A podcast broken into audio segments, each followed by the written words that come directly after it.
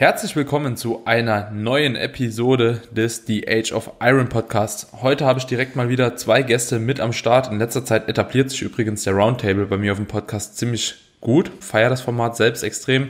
Heute mit zwei altbekannten Gästen und zwar zum einen den Patrick Teutsch. Ich glaube, Patrick, du warst jetzt schon zweimal hier plus die Roundtable-Formaten, ne? Also auf jeden Fall öfter gesehen und zum anderen den Valentin Tambosi. Der Valentin war auch schon einmal hier, auch für eine ziemlich spezifische Folge hatten wir damals aufgenommen. Da ging es auch so ein bisschen um Laden und Peaking und auch wettkampfspezifisch definitiv für Natural Bodybuilding. Und heute soll es auch nochmal um ein solches Thema handeln.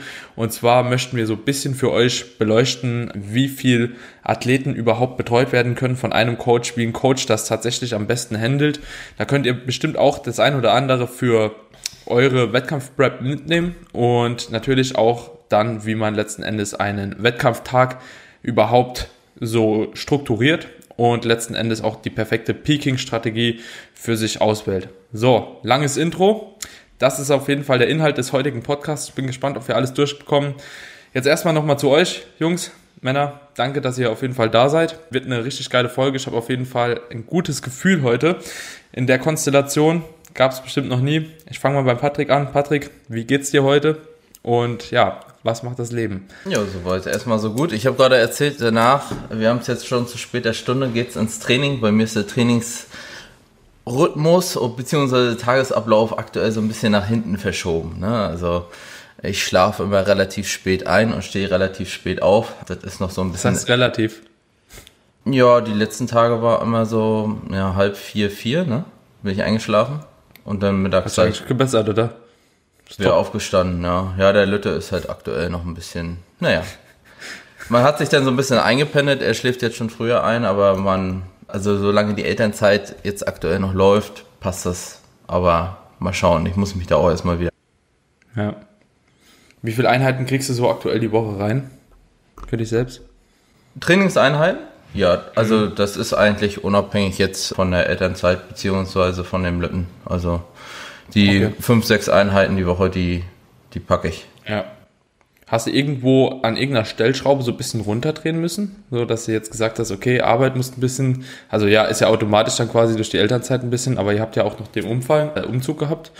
Ne? ja. Home Gym einrichten, dann ja, Buch schreiben, Coaching, also, ja, ist schon ein bisschen was, ne? Ja, gut, dadurch, dass jetzt die Elternzeit war, habe ich natürlich nicht die Belastung durch den Hauptberuf gehabt, sodass ich sagen konnte, okay, das, was ich jetzt erstmal an zusätzlicher Zeit benötige, natürlich nach der Geburt und mit dem Umzug und so, das ist dann dadurch vielleicht einigermaßen abgedeckt. Mhm. Natürlich war man nicht jeden Tag immer so fit, besonders in der, Anfangs, in der Anfangszeit noch, in den ersten Wochen, wenn es mal nachts nicht so gut äh, geklappt hat, was sich dann mhm. natürlich trainingstechnisch irgendwo auch dahingehend ausgewirkt hat, dass ich dann gesagt habe, okay, volumentechnisch pendelt sich doch mal ein Stücken weiter unten ein, weil ich dann doch schon mhm. gemerkt habe, okay, das schrotet denn doch ein bisschen mehr rein. Mhm. Ne? Also regenerationstechnisch ja. hast du das schon gemerkt, aber jetzt nicht so, dass ich sage, ich habe da Welten bewegt. Ne?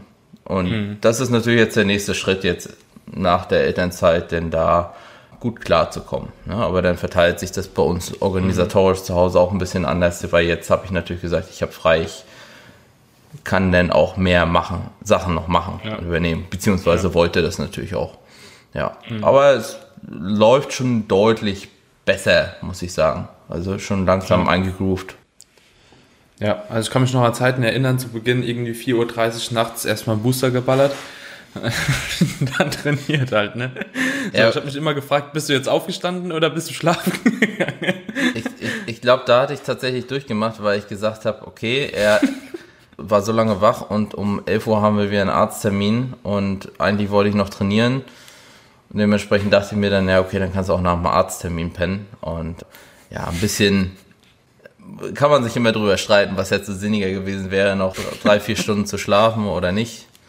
Dementsprechend reiße ich dann halt manchmal, wenn ich Bock habe, dann reiße ich halt auch solche Aktionen. Ja. Valentin, wenn du das jetzt so hörst, würdest du sagen, das zeichnet einen Elite-Athleten aus? Also ich kann sagen, dass bei mir die Aufgabenliste deutlich kürzer ist und ich bin trotzdem komplett überfordert. Also äh, was der Patrick alles macht, ist ziemlich heftig. Ich bin schon überfordert, dass ich einmal am Tag ein frisches T-Shirt anziehe und über 50 Athleten betreue. Aber ja, ich glaube, es ist, es ist einfach jetzt noch ein bisschen so eine, eine Winterschlafzeit, gerade wenn man sich die ganze Situation weltweit anschaut mit mit Corona und mhm. Wettkampfkalender 2021, aber das ist eher so mein Fokuspunkt, dass ich da jetzt die Zeit, wo es eigentlich eher ruhiger ist, mal dafür nutze, dass ich jetzt das Jahr vorausplane und mir dann schlussendlich anschaue, was am Ende rausspringt. Hm. Ja. Ja, das ist eigentlich auch ganz gut. Hast du das Gefühl, dass du aktuell auch so ein bisschen weniger machst oder eher mehr durch die aktuelle Situation so, dass Studios zu sind? Äh, ja, ja. Definitiv. Gerade du so also als Online-Coach, das ist ja, also das hat sie gerade so ab Mitte 2020 ein bisschen eingespielt, dass das Ganze einfach alles ruhiger worden ist. Und mhm. weil man gewusst hat, okay, dieses Jahr passiert nicht mehr viel. Ich muss aber sagen, nach der Saison 2019, also der Saison als Coach, wo es wirklich extrem stressig war, vor allem weil ich einen, einen Reisekalender gehabt habe, der nicht wirklich schlau war, war ich froh, dass 2020 mal alles wieder ruhiger wird. Und insofern mhm. freue ich mich jetzt umso mehr auf dieses Jahr. Mhm. Ja, ja, das glaube ich dir. Also ich habe ja auch, ja, ich glaube beim letzten Mal hatten wir auch schon ein bisschen drüber gesprochen, dass halt eben 2019 dann doch schon ziemlich extrem war. Du warst auch viel in Amerika unterwegs, ne, an unterschiedlichen Standorten, glaube ich auch, ne. England, Österreich, Deutschland, hast glaube ich alles mitgenommen. Auf jeden Fall ja. crazy. Jetzt habe ich gesehen letztens, du hast ja quasi sogar nochmal neue Leute angenommen, ne? Also Status Quo. Und da habe ich mich ge gefragt, du hast ja schon 20, 50 Leute plus. Das ist ja schon auf jeden Fall eine Hausnummer. Du bist aber auch so der, der nach außen hin meiner Meinung nach am meisten irgendwie committed ist damit. Also du gibst auch wenig nach außen Output noch irgendwie anderswo über Social Media oder so. Das muss man ja auch dann irgendwo bedenken. Aber 50 Leute ist auf jeden Fall eine Hausnummer. Und ich habe mich dann gefragt, kann das riskant für dich werden, wenn die Leute letzten Endes auf die Bühne wollen? Also so, dass du jetzt auf einmal sagst, okay, Papp, ich habe irgendwie pro Saison jetzt nächstes Herbst und nächsten Herbst und äh, übernächsten Herbst vielleicht 20, 25 Leute jeweils. So, könnte das passieren? Das kann passieren und das wird passieren und da muss man sich einfach das Ganze dann so dementsprechend durchplanen, dass man die Leute gut genug verteilt, dass du nicht in einer Klasse drei, vier Kunden hast, die gegeneinander antreten. Ich meine, viele meiner ja. Kunden sagen, das wäre kein Problem für sie, aber trotzdem versuche ich das Ganze so aufzusplittern, dass die Leute jetzt nicht alle bei der GmbF sind oder bei der AMBF oder sonst wo. Das Ziel bei mir zumindest ist es so, dass das Ganze so international wie möglich wird. Du siehst es an meinem Content und dass ich alles auf Englisch ja. mache. Das ja. heißt, ich habe jetzt nicht nur Kunden in Österreich, Österreich oder Deutschland, so mhm. mittlerweile in Australien oder in Ungarn oder in Amerika oder in England. Und das ja. will ich in Zukunft noch mehr forcieren, weil es klingt jetzt blöd, aber in Europa gehen dir irgendwann die Wettkämpfe aus, weil irgendwann hast du dort drei Leute, dort zwei Leute, dort vier Leute und jeder will gleichzeitig auch die größten Wettkämpfe in Europa machen. Das heißt, mhm. irgendwann hast du ein, ein Problem, dir gehen die Wettkämpfe aus. Und wenn man dieser, sie da zum Beispiel England oder Amerika anschaut, dann hast du dort einfach viel, viel mehr Ausweichmöglichkeiten und kannst einfach mehr Leute pro Saison auf die Bühne bringen. Hm. Ja, das ist auf jeden Fall ein guter Punkt. Jetzt wollte ich dich auch genau in diesem Zuge mal fragen, ob du jetzt das auch als Problem siehst, dass quasi in Deutschland auch diese WMBF quasi immer als Vorwettkampf gemacht werden muss, weil ich nehme mal an, dass du auch ziemlich viele deutsche Kunden hast, oder? Ja. Ähm, und für die wird das ja quasi schon noch stärker limitiert, ne? Ja, also es, es, ist, es ist ein schwieriges Thema aus dem einfachen Grund, weil wenn du internationale Wettkämpfe von der WNBF machen willst, dann brauchst du einen Qualifikationswettkampf, vor allem wenn ein Tochterverband von der WNBF in diesem Land vor vorherrscht. Und in, Euro mhm. in Österreich haben wir zum Beispiel den Vorteil, wir haben keinen WMBF-Tochterverband, das heißt, wir können einfach überall hinfahren. Aber mhm. gleichzeitig, wenn du jetzt Deutscher bist und du willst zum Beispiel in England starten bei der UKDFBA, dann musst du eigentlich vorher mit der WMBF Germany reden, beziehungsweise deren Qualifikationswettkampf machen und dann kannst du nach England fahren. Und so wie die Kalender manchmal aufgestellt sind, kann es durchaus sein, dass zuerst der englische Wettkampf ist und dann der deutsche Wettkampf. Das heißt, da bist du ein bisschen in einer Zwickmühle und musst dementsprechend planen, beziehungsweise sehr, sehr viel Kommunikationsarbeit betreiben. Hm. Ja, das ist, war ja auch quasi das Problem letztes Jahr bei mir, so, ähm, wo sie dann einfach nicht zurückgeschrieben haben und dann irgendwann kam halt die Nachricht so und dann habe ich halt die Prep abgebrochen, ja. Ja, moin. Auf jeden Fall denke ich, dass das ja gerade auch ein Problem ist. Ne? Also ich hatte letztens auch, oder was heißt letztens, aber auch schon mal mit dem Seba darüber gesprochen, so, und er hatte ja auch, glaube ich, vorgehabt, damals bei der Muscle Mayhem oder so, irgendwas war das, glaube ich, zu starten von der WMBF. Und das wurde ja auch einfach partout nicht durchgedrückt irgendwie. Oder das war so, die, dieser E-Mail-Verkehr war, glaube ich, ziemlich kompliziert. Und das ist natürlich dann doof, wenn man am Ende der Wettkampf-Prep ist so und dann hängt es irgendwie daran. Und ich denke, dass es auch irgendwo möglich wäre, bestimmt. Aber ja, sehe ich auch irgendwo deutschlandweit halt eben so ein Problem. Patrick, du hast jetzt quasi die Leute, die du hast, bisher auch immer nur im deutschsprachigen Raum, glaube ich, auf die Bühne gestellt, oder? Genau, ja. Also zumindest muss man ja auch sagen, dass die meisten davon auch Athleten waren, die das erste Mal gestartet sind. Ich glaube, bis auf Micha und Norm, die hatte ich aber initial dann 2015 auch das erste Mal vorbereitet. Und demnach ja. war da der Hunger groß, äh, die deutsche Meisterschaft erstmal zu machen, weil das natürlich für die deutschen Athleten dann irgendwo die GmbF erstmal der Wettkampf ist, ne? Lokal ja. gesehen. Und jetzt auch nicht jeder bereit ist, unbedingt dann in die USA oder sonst wohin zu fliegen. So eine Europameisterschaft ist natürlich, wenn die irgendwo in Rumänien oder so stattfindet, ist noch einigermaßen greifbar. Aber mhm. ja, bis dato waren die Athleten dann eher, naja, ANBF haben wir auch mitgemacht, ne? Äh, 2000, mhm. 2019. 19? Wir haben 21, ja. 2019 haben wir ja, ANBF auch mitgemacht. Aber ansonsten ja. tatsächlich nur in Deutschland bisher. Ja, ja. Jetzt, Valentin, siehst du das eventuell vielleicht auch als Problem, dass du ja gegebenenfalls auch deutsche Leute nicht unbedingt nach Amerika schicken willst? Also gehst du, sagst du deswegen, okay, ich will vielleicht auch äh, Kunden aus diesem Raum haben? Weil ja, es halt absolut. eben schwer ist, deutsche Leute in Amerika überhaupt auf die Bühne zu stellen. Nicht unbedingt, weil die keinen Bock haben, sondern auch vielleicht so ein bisschen von den Wettkampfveranstaltungen her. Absolut, du bist insgesamt einfach, absolut, du bist einfach insgesamt flexibler und bekommst es einfach von der Organisation her viel besser unter, unter ein, auf den Tisch aufgelegt, weil wenn du dir, wenn du dir einfach einmal anschaust, was für eine Kommunikationsarbeit du betreiben musst, wenn du jemanden beim WNBF-Qualifikationswettkampf in Amerika auf die Bühne stellen willst und der ist ursprünglich aus Deutschland und Österreich, du musst vorher den Veranstalter schreiben, du musst alles koordinieren, du musst Flüge checken und so weiter und gerade wenn das dann mit einem schönen Peak einhergehen soll, wird das Ganze komplizierter und komplizierter, weil du musst dir überlegen, wann reise ich an, wie, viel, mhm. wie läuft das Ganze ab. Das ist nicht mehr so einfach, dass du jetzt einfach rüberfliegst und dann stehst du dir auf die Bühne, sondern wenn du mhm. neun, zehn, elf Stunden im Flieger sitzt, dann bist du mal fertig und dann spielst du nicht so viel mit, okay, ich stelle mir jetzt in, in ein paar Minuten auf die Bühne. Also äh, ja, das ja. alles muss koordiniert werden und insofern ist es halt viel, viel einfacher, wenn du schon vor Ort Kunden hast, die dann einfach mhm. dort einen Wettkampf machen. Ja, ja. Also finde ich auch. Jetzt auch gerade war es ja auch ähm, relativ schwierig, so am Beispiel Patrick, so wenn du als Deutscher überhaupt dahin fliegst. Ich meine, ihr hattet 2016 war das, glaube ich, oder 2017 mit Intelligent Strength. Da wart ihr doch auch mit ein paar Leuten oben, mit Alex, meine ich, mit Andy. Ne? Alex und Andy waren beim Natural Olympia, ja. Genau, und das war ja auch so ein bisschen kritisch damals, ne? Also so Judging etc. Ja. Und ja, das ist ja mehr so eine Willkürveranstaltung halt Zu, eigentlich. Zusätzlich, zusätzlich dazu ist es natürlich neben dem rein zeitlichen Aspekt auch dann nochmal ein monetärer Aspekt. Ne? Also wenn du sagst, du musst ja deutlich mehr Geld hinblechen, um vielleicht teilzunehmen, um hinzufliegen, um da die Unterkünfte wahrzunehmen, im Vergleich dazu, dass du ein Wochenende, wir waren ja, 2019 haben wir auch beides mitgenommen. Wir haben USA mitgenommen und wir haben Europameisterschaft mitgenommen und Bukarest hat halt fast gar nichts gekostet, ne? Bis auf die Anmeldung. Da war die Anmeldung beim Wettkampf und so das teuerste. Aber ansonsten Unterkunft und Flug, du bist schnell da. Da können die Leute einfach, also können auch Freunde mal einfach so mitkommen. Aber wenn du in die USA mhm. fliegst, das ist natürlich, brauchst du noch jemanden, der dich vielleicht ein bisschen unterstützt und sonst was, ne? Du bist ja auch nicht unbedingt der fähigste dann in, mhm. in den meisten Fällen mehr, wenn du äh, in der tiefsten Prep stehst oder kurz vorm Wettkampf.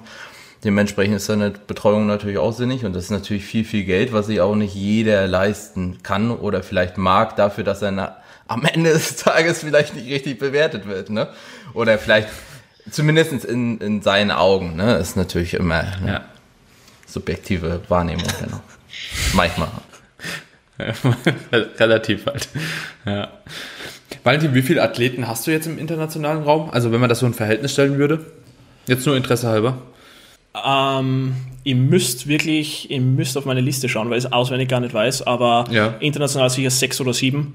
Ähm, aber der mhm. Großteil der Kerne ist nach wie vor Österreich, Deutschland, ist auf jeden Fall. Ja, Okay. Hätte mich jetzt mal interessiert, weil du ja auch schon eine Zeit lang auf jeden Fall dabei bist, dich irgendwo international zu etablieren, auch würde ich schon sagen. Ne? Ich denke, die Anerkennung ist auch da. Du warst ja auch schon bei Derive äh, Stronger auf dem Podcast zum Beispiel etc. Ne? Das ist, kommt man ja jetzt auch nicht unbedingt einfach so hin, wenn man eigentlich noch kein Name ist oder gerade so für Deutschsprachige finde ich es sowieso schwer, irgendwo auf dem englischsprachigen Raum irgendwo mal auf dem Podcast zu landen. Also so, da muss überhaupt erstmal so dieser ja, Kontakt entstehen irgendwo. Ähm, also das fand ich auf jeden Fall schon bemerkenswert, muss ich sagen. So, das warst du, glaube ich, auch der Erste, der das so geschafft hat jetzt bei uns. Im deutschsprachigen Raum wäre mir jetzt so keiner bekannt. Aber ja, auf jeden Fall eine coole Sache. Ich denke, du wirst auch dahingehend deinen Weg gehen und ich glaube, dir werden auch einige bald folgen. Also ich glaube nicht, dass du der Einzige bleibst, weil aktuell ist ja Online-Coaching auch so ein bisschen so im Hype, würde ich sagen. Und ich denke, die, die gut sind und die auf jeden Fall auch die Englischkenntnisse beherrschen, die werden sich auch bald umorientieren. Habe ich so im Gefühl, aber das ist jetzt reine Vermutung. Du, das hängt stark davon ab, was die Coaches an sich machen wollen. Also wenn jetzt jemand sagt, ich will mich auf den deutschsprachigen Raum konzentrieren, warum nicht? Also gerade ja.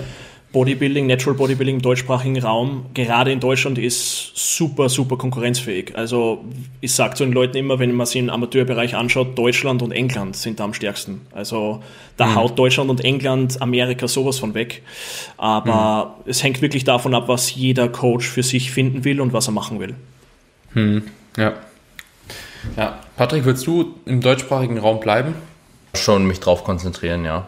Im Wesentlichen schon. Ja. Ja.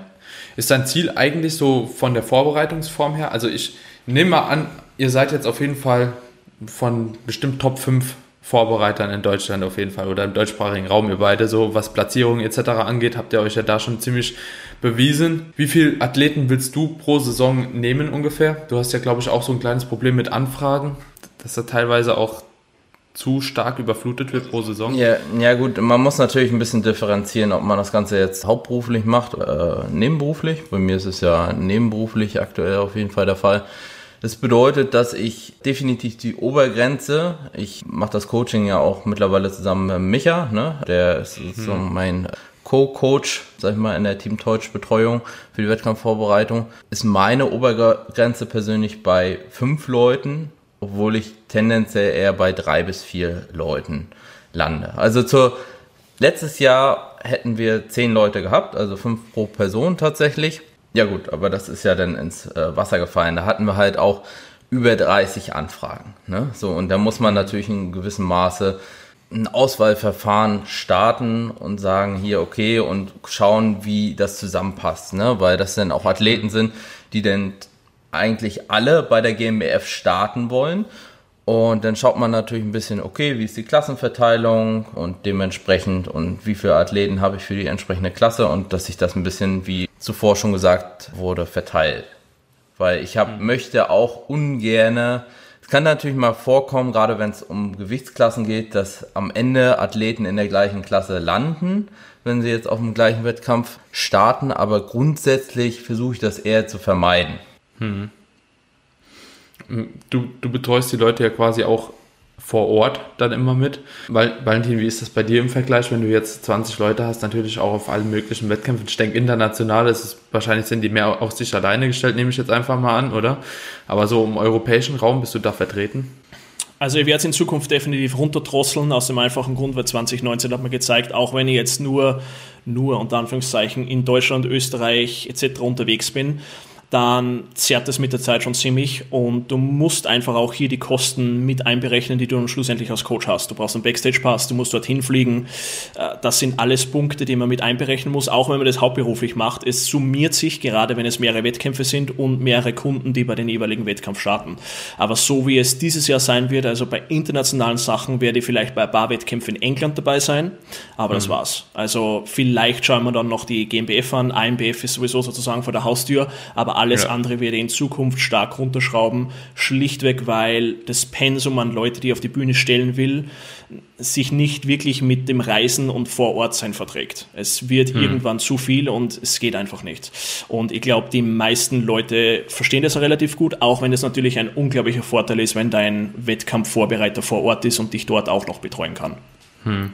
Ja, ich glaube auch alleine aus dem psychischen Aspekt, dass er halt eben wirklich so dein Coach da ist und nicht ja, Athlet XY, Freund XY, der halt eben dich da einfach ein bisschen begleitet. Ich glaube, das kann wirklich sehr, sehr viel ausmachen. Und ich glaube, das wird auch sehr stark wertgeschätzt von den Athleten, oder? Hundertprozentig. Und ich glaube, man sieht auch anhand von dem, was der Patrick erzählt hat, dass wir eigentlich zwei verschiedene Modelle pflegen. Patrick sagt, okay, er hat drei bis vier Leute pro Saison ja, und ist jedes Mal dabei und die hauen jedes Mal Top-Platzierungen raus. Dann ist es ein bisschen eine andere Herangehensweise ist wie bei mir, wo das Ganze hauptberuflich ist und einfach insgesamt den Output, den ich pro Saison gestalten will, etwas höher ist. Ich vielleicht mhm. nicht jedes Mal vor Ort sein kann, schlichtweg, weil ich mir nicht vierteilen kann und mhm. eigentlich das Ganze vom, vom, vom, eigentlich vom Geschäftsmodell ein bisschen anders aufgebaut ist. Ja, also es ist einfach mhm. insgesamt mehr Volumen, was ich da auf die Bühne schicke. Ja, und jetzt, jetzt mal so im Vergleich, Patrick, hast du eigentlich vor, die Leute oder hast du viele quasi auch von deinem Langzeitcoaching, die du dann übernimmst und dann auf die Bühne bringst? Also du bist ja auch jetzt nicht nur Coach quasi für die Vorbereitung, sondern auch so Coach.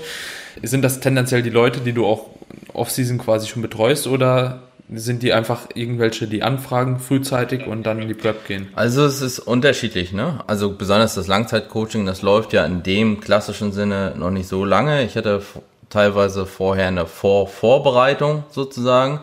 Sozusagen, ja. dass man auch gut in die Wettkampfvorbereitung reingleitet, eine gewisse Zeit, also den, das Ende des, des Aufbaus gleichzeitig mitgestaltet. Demnach habe ich teilweise Athleten, die das Ziel haben, dann einen Wettkampf am Ende des Tages zu machen. Ne? Ich habe jetzt auch beispielsweise jemanden, der jetzt dabei ist, sich vorzubereiten und starten möchte nach einer mhm. Betreuung über ein Jahr. Es sind aber auch Athleten dabei, die halt so an sich ambitioniert sind, die jetzt aber noch nicht sagen, okay, ich will jetzt in einem Jahr oder in, in, in zwei Jahren starten. Ich möchte ja. erstmal aufbauen und wenn wir an dem Punkt sind, dass wir sagen oder dass ich sage oder er sagt, okay, jetzt sollten wir mal auf den Wettkampf gehen, dann kann sich das so entwickeln. Aber es ist nicht zwangsweise so, mhm. dass die alle definitiv auf den Wettkampf wollen. Ne? Einige wollen einfach ja. nur aufbauen, gut aussehen, wie auch immer, aber die meisten haben schon Wettkampfambitionen. Hm. Martin, nimmst du Leute einfach nur für eine Prep an? Also wenn die sagen so, okay, ich will halt nur preppen, oder sagst du, okay, ich nehme meine ganzen Leute eigentlich so aus dem Langzeitcoaching mit und versuche die dann halt eben auch schon im Übergang, also so in der Transition von Offseason zu Prep irgendwo zu betreuen halt, dass du einfach so Vorkenntnisse schon hast. Sagen wir so, es macht extrem Spaß, jemanden spontan für eine Prep anzunehmen. Also schon oft gemacht und macht mir unglaublich Spaß. Auch wenn das sozusagen eine Art Rettungsaktion ist und jemand kommt 12, 13, 14 Wochen vom Wettkampf zu dir und du siehst, okay, da kann man vielleicht nur irgendwas drehen, damit die Person mit einer halbwegs guten Form auf der Bühne steht, weil alleine ist sie komplett verloren. Aber ideales Szenario ist natürlich, dass die Person mindestens sechs Monate vor Prep-Start bei dir ist und du die Person, wie der Patrick gesagt hast, aus dem Aufbau wirklich in diese Prep führen kannst. Äh, das Resultat ist schlichtweg besser. Ja? Was, wie gesagt, mhm. nicht heißen soll, dass Leute, die jetzt nur für eine Wettkampfvorbereitung, also wirklich Prep-Start und du startest damit auch das Coaching, die zu mir mhm. kommen, ich muss sagen, das macht mir extrem viel Spaß, aber du lernst halt wirklich während der Wettkampfvorbereitung erst über den Kunden, was durchaus ein mhm. Nachteil sein kann. Aber ja, wie gesagt, je mehr Zeit du vor der Prep gemeinsam im Coaching verbringst, desto besser fürs Resultat. Da äh, will ich vielleicht an der Stelle nochmal ergänzen, dass äh, bei mir die Vorbereitung sowieso in der Regel so ein halbes, gutes halbes Jahr festgesetzt ist und die Bewerbungen vorher schon erfolgen und wir vorher schon eine Statusaufnahme machen, ne, muss man dazu sagen. Und wenn der Athlet denn von vornherein zu fett oder zu dünn oder zu mager, wie auch immer ist, dann wird das vorher schon thematisiert. Ne? Also es ist äh, so eine Geschichten wie, wie zehn Wochen vorher oder zwölf Wochen vorher und hier bin ich, Wettkampfvorbereitung und ist eigentlich viel zu dick, das das, das mache ich auch nicht. Also würde ich in dem Fall gar nicht annehmen, weil ja, im Endeffekt ist der Athlet, so wie er auf die Bühne kommt, ja dann auch irgendwo ein Produkt deiner Arbeit. Ne? Natürlich muss er sehr viel auch selbst machen, aber du willst natürlich auch als Coach, dass der Athlet möglichst gut auf die Bühne kommt. Ne? So, und wenn ich dann jemanden habe, der so 10, 12, 13, 14 Wochen vorher ankommt und ich sehe, eigentlich ist er zu fett, um ready zu werden, dann weiß ich ja schon, okay, er kommt nicht so, wie ich normalerweise Leute auf die Bühne bringen würde und dementsprechend lasse ich das gleich, weil dann denken sich die Leute ja, okay, der Patrick bringt die Hälfte hier spongy zum Wettkampf hin und ja. Ja, ja auf jeden Fall. Wenn ihr jetzt so eine Prep ansetzt, habt ihr da ein Gefühl, dass gerade so zwischen Männern und Frauen, vielleicht jetzt gerade speziell an dich, Valentin, weil du, glaube ich, auch bestimmt schon mehr Frauen gepreppt hast, ähm, hast du da ein Gefühl, dass Frauen tendenziell länger oder kürzer wie Männer brauchen, um ready zu werden? Total unterschiedlich und total abhängig von der Klasse. Also wenn du jetzt eine, eine Dame Bleib mal bei, bei Bodybuilding, Bodybuilding und Athletik, so. Ja, genau, wenn du jetzt jemanden Genau, wenn du jetzt jemanden im Bodybuilding hast, ist es was anderes wie in der Figurklasse zum Beispiel oder in der Bikini-Klasse. Aber ich mhm. würde das wirklich jedes Mal komplett neu evaluieren, wenn die Athletin vor dir steht, wenn du Bilder hast, wenn du weißt, was circa das Bühnengewicht ist, was das Startgewicht ist und dann kannst du dir die Prep-Länge anschauen. Aber so, dass du jetzt sagen kannst, okay, Frauen generell kürzer zum Beispiel als Männer, das kann ich definitiv nicht sagen. Ja, ja. Es hängt ja im Endeffekt auch immer eigentlich von der angestrebten Rate of Loss an sage ich mal. Also, und wenn die Rate of Loss halt eben, ja, kannst ja dann einen 100 Kilo Athleten vergleichen mit einer 60 Kilo Athletin. So, der 100 Kilo Athlet kann vielleicht zu Beginn der Prep halt 10 Kilo abnehmen pro Woche und die 60 Kilo Athletin halt maximal halt dann 0,6 Kilo. So, und das ist halt eben schon mal ein Unterschied. Und dementsprechend brauchen die halt auch meistens fast identisch, lang würde ich schon fast sagen, oder? Also, wenn die ungefähr einen gleichen KFA-Start haben, so, dann es richtet sich ja immer nach dieser angepeilten Rate of Loss und dass man da wirklich dann schaut, dass diese auch eingehalten wird über die Prep hin, oder? Ja, ich ziehe da immer ganz gern den Vergleich zu früher, wo gesagt wurde, okay, Männer und Frauen müssen jetzt irgendwie anders trainieren oder das sind hm. irgendwie geschlechterspezifische Unterschiede. Genauso sehe ich das bei einer Wettkampfvorbereitung. Ich sehe keine Unterschiede, sondern ich schaue mir jede Person einzeln an und schaue mir dann an, was die Person braucht, um eben in Bestform auf der Bühne zu stehen. Hm.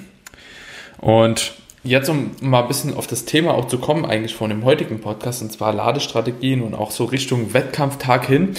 Es gibt auf jeden Fall eine Sache, die ich auf jeden Fall noch ansprechen wollte, wenn wir uns auf den Wettkampf hinbewegen, jetzt von dieser Diätlänge einfach mal weggehen und sagen, okay, wir gehen langsam zum Wettkampftag und da kommt auch immer wieder das Probeladen auf. Ne?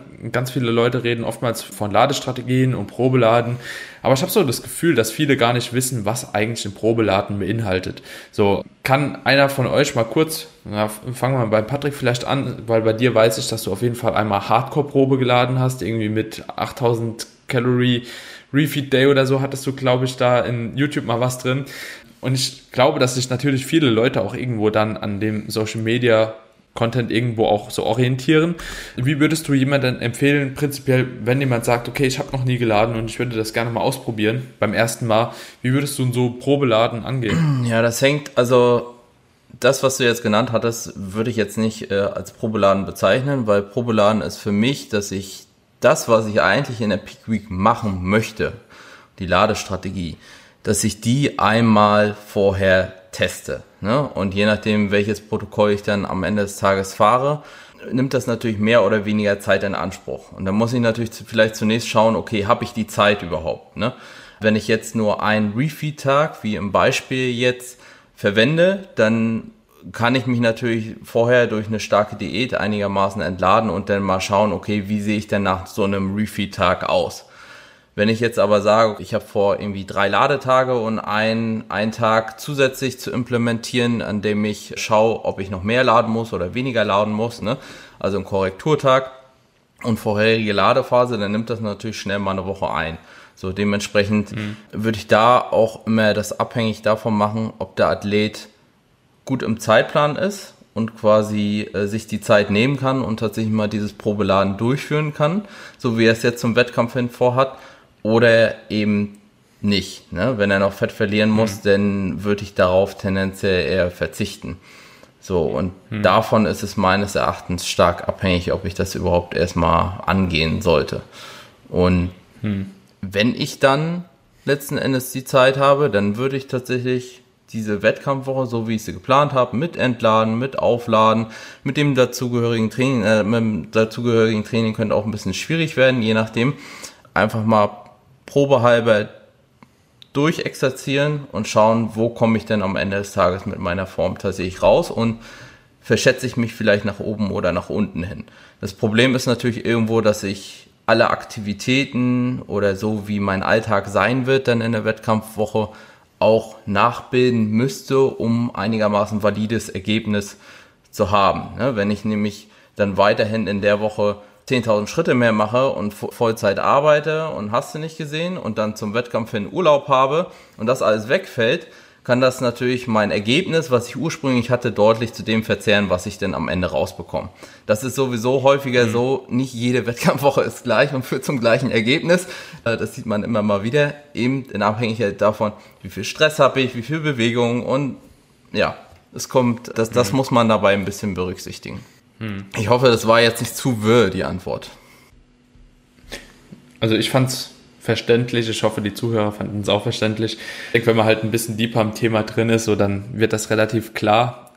Valentin, würdest du jetzt sagen, dass man Probeladen am besten mit einem Wettkampf probiert? Oder würdest du sagen, wenn man sowas probiert, dann auch gerne im Voraus, wenn man halt im Zeitplan ist? Oder würdest du auch vielleicht, also es, es kommt natürlich immer darauf an, ist das Laden, dieses Probeladen, ist es wirklich notwendig oder verschwendet man damit auch irgendwo Potenzial? Das wäre vielleicht für mich noch so, so eine wichtige Frage, die man da auch in den Raum werfen muss, weil ich glaube, viele wissen gar nicht, wo man das tatsächlich platzieren sollte und ob man sich da nicht ins eigene Bein schießt, weil man isst ja in dem Moment wieder mehr. Das ist ja immer so dieser Grundgedanke. Da hängt es definitiv davon an, wie die Person laden muss. Wenn man sich in Patrick zum Beispiel anschaut, ist es definitiv ein Extrembeispiel. Es ist, gibt einfach Leute, die müssen mit deutlich weniger laden und sind trotzdem ready. Aber wenn das Ganze nicht zu zeitintensiv ist, kann man so ein Probeladen durchaus einmal ansteuern. Aber generell bin ich ein großer Fan davon, dass der erste Wettkampf eine Art Aufwärmwettkampf ist, wo ich eine Peaking-Strategie ausprobiere, wo ich jetzt noch nicht zu 100% on point sein muss, kann dort ein paar Dinge ausprobieren, wo ich sage, okay, da haben wir jetzt einen gewissen Fehlerbereich, der eventuell mitschwingt, aber wir können sagen, okay, zu 90, 95% wird das Ganze passen.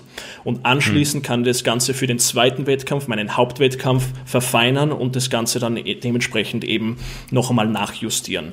Ansonsten verwende ich persönlich eigentlich die ganzen Refeeds im Vorfeld von der Wettkampfvorbereitung, also vor der eigentlichen Peak Week als Indikator, beziehungsweise einfach als Kursrichtung, damit ich dann schlussendlich sagen kann, okay, wenn die Person nach äh, zwei Refeed-Tagen mit jeweils 600 Gramm Kohlenhydraten so oder so aussieht, kann ich schon mal circa eine Richtung vorgeben. Das heißt noch lange nicht, dass das jetzt sozusagen mein, mein Blueprint ist für die Peak Week. Aber Fakt ist, ich habe zumindest einmal einen Anhaltspunkt, mit dem ich dann schlussendlich weiterarbeiten kann.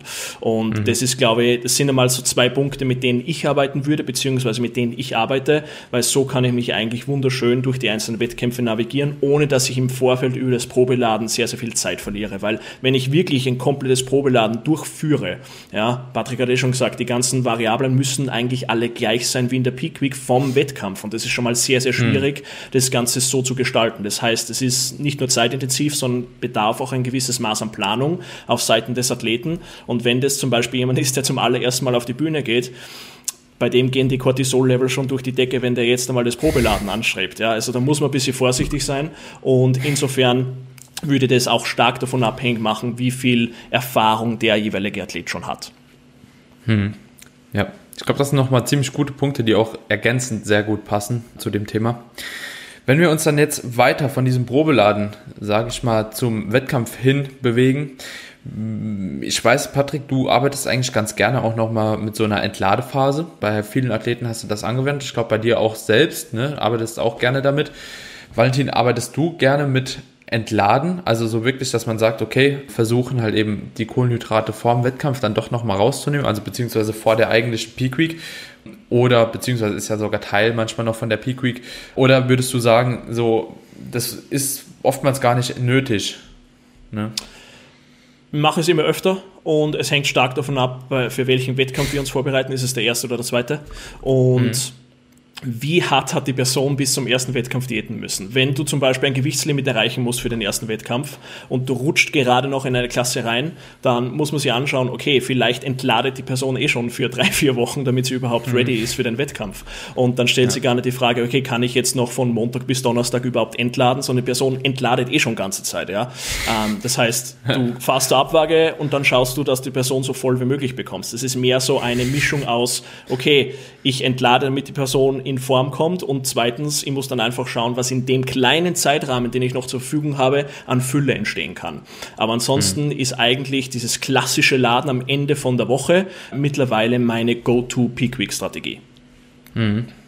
Okay, und Patrick, du? Ja, gehe ich voll mit. So, letzten Endes, wenn du, ja, wenn du deine Klasse erreichen willst oder wenn du noch Gewicht drücken musst, dann ist natürlich irgendwo die Priorität dahingehend höher gesetzt, dass du ein bisschen besser in Form kommst, beziehungsweise noch ein gewisses, gewisses Gewicht machst bis zum Einwiegen und danach voll lädst. Ne? Das wäre ja dann quasi wie so ein Refeed am Ende, je nachdem, wann das Einwiegen dann ist und halt im Schnellformat, ne? so ein Backload sozusagen. Also ja. ohne dass du jetzt mehrere Tage äh, wählen kannst tendenziell ist bei uns so, dass wir den Tag, denn wenn es halt nur noch ein Tag ist, einen ganzen Ticken extrem erfahren, als wenn wir jetzt drei Tage oder so zur Verfügung haben, ist einfach in meinen Augen nur logisch.